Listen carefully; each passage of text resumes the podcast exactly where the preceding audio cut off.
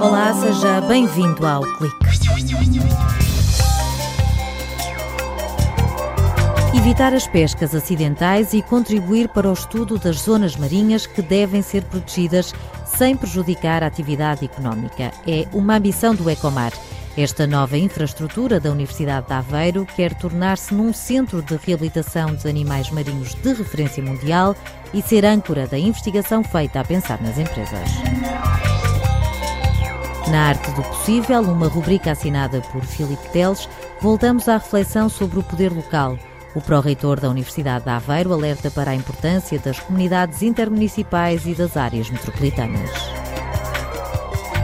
Democratizar o acesso à tecnologia PET é o objetivo da RIT, uma startup da Universidade de Aveiro que está a desenvolver sensores PET de baixo custo, um para formação, o outro para apoiar o desenvolvimento de novos fármacos.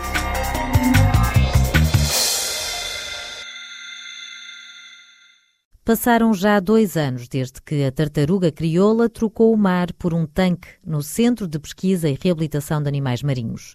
Chegou aqui a precisar de cuidados médicos urgentes e de novos hábitos alimentares. É uma tartaruga que comia tudo mexia, fosse plástico, eh, tudo que ela pudesse engolir, engolia.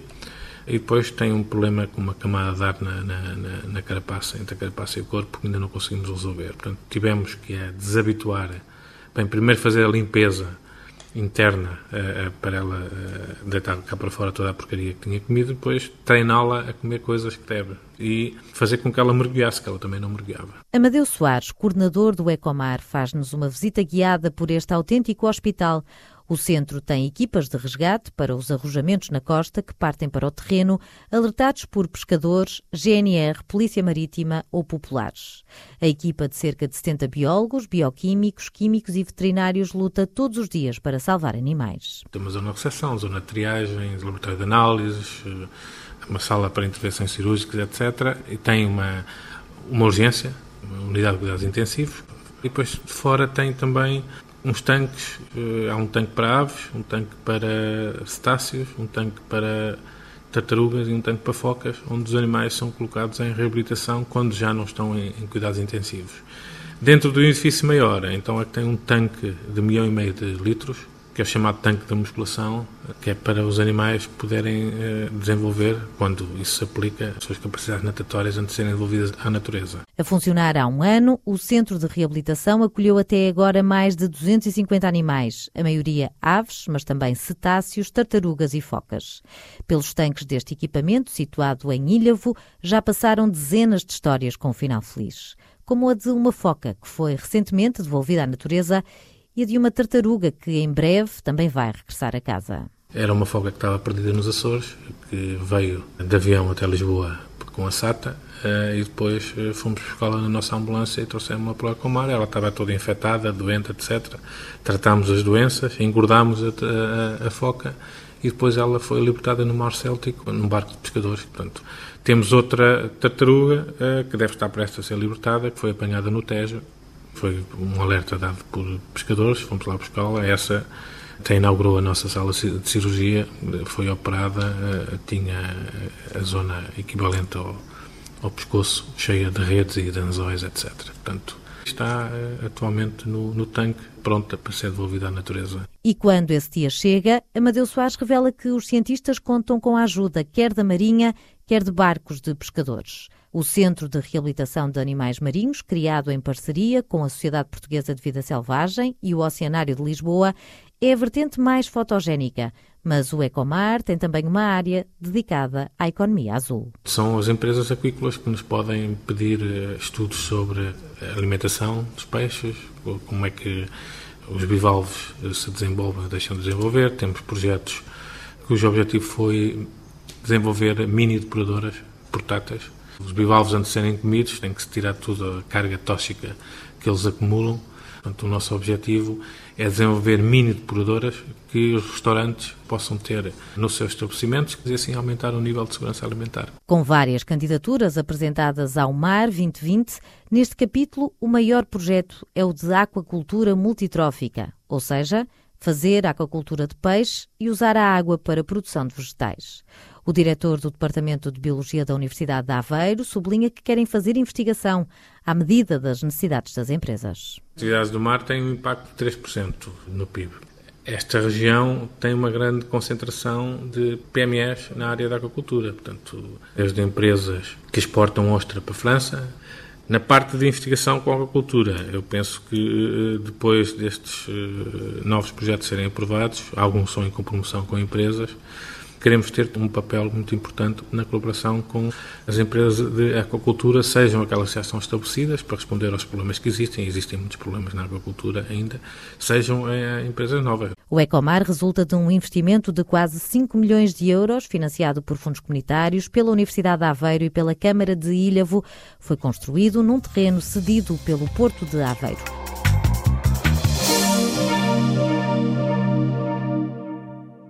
Em ano de eleições autárquicas, Filipe Teles analisa o papel das comunidades intermunicipais e das áreas metropolitanas. O pró-reitor da Universidade de Aveiro lembra que estes organismos não são escolhidos pelo voto dos eleitores, mas têm um papel decisivo no território. O verão político deste ano voltará a colocar na agenda, depois do regresso das praias, o poder local. As eleições autárquicas são sempre uma oportunidade para acordar o país para a importância deste nível de governação. Um país normalmente adormecido, apenas atento às más notícias, a reproduzir uma visão que desvaloriza o papel do poder local e a recorrentemente reforçar uma perspectiva centralista da governação. O debate nacional este ano não será diferente. Ainda assim, não podemos perder mais uma oportunidade para discutir aquilo que interessa às populações e ao papel desempenhado pelas autarquias locais. O debate sobre a descentralização pode ajudar a esta reflexão, mas também ele arrisca ser adiado para novas núpcias.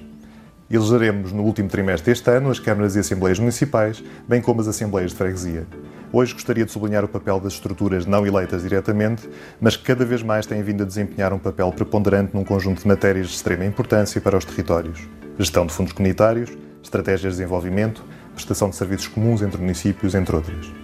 A cooperação intermunicipal, estritamente política ou através do estabelecimento de parcerias que proporcionem respostas mais eficientes à previsão de bens ou prestação de serviços públicos, tem sido procurada pelos municípios como uma estratégia. Estes arranjos cooperativos têm proporcionado ganhos significativos. Naturalmente que a operacionalização destes mecanismos, estritamente políticos ou em colaboração com o setor privado, obrigaram a reajustes de políticas públicas locais numa abordagem coordenada e articulada que ultrapassa as fronteiras municipais tem cabido aos municípios, com o devido enquadramento e muitas vezes o incentivo legal, constituir os corpos políticos e administrativos destas novas estruturas de cooperação e a melhor articulação de recursos.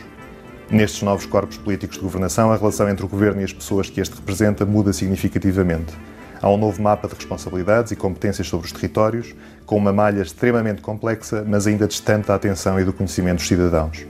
As comunidades intermunicipais e as áreas metropolitanas têm hoje um papel de tal forma relevante nas políticas públicas locais que não podem nem devem ficar de fora da discussão política que antecederá as eleições autárquicas deste ano. A arte do possível, um espaço de opinião da autoria de Filipe Teles.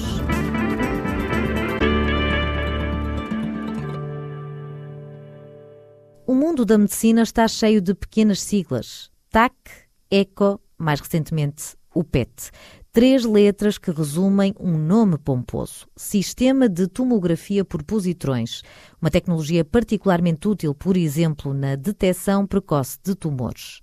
João Veloso, investigador no Departamento de Física e cofundador da RIT, explica que este instrumento é utilizado nos hospitais, mas também em grupos de investigação que se dedicam ao desenvolvimento de novos fármacos. A maior parte da investigação que é feita em nível oncológico, em nível neurológico e também cardíaco para o desenvolvimento de novos fármacos e novas eh, terapias é feito com sistemas PET, utilizando pequenos animais é, onde são testadas todas estas estes fármacos e estas terapias e daí ter uma importância enorme este tipo de sistemas. Qual é o que qual é o problema?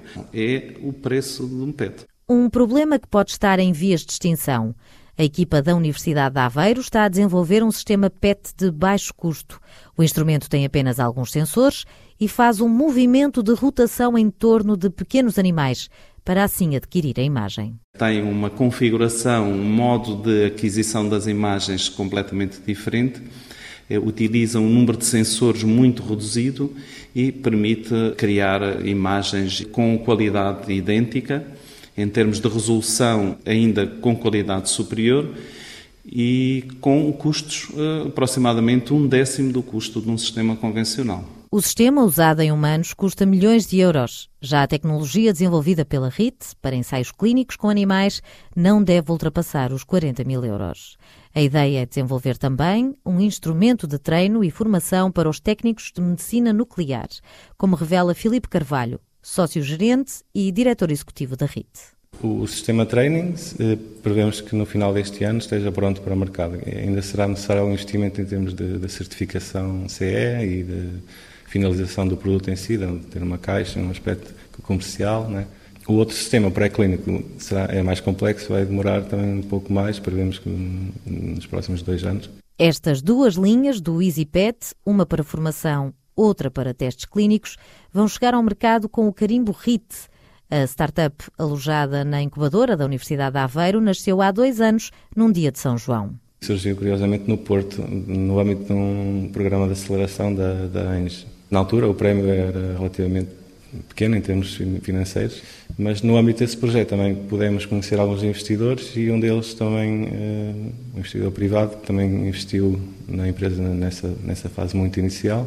E esse investimento deu para nós também concorrermos a um projeto de investigação em copromoção com universidades de, de Aveiro e de Coimbra e isso permitiu alavancar a, empresa. E foi o que permitiu contratar pessoas e comprar equipamento e, e estar a finalizar o produto.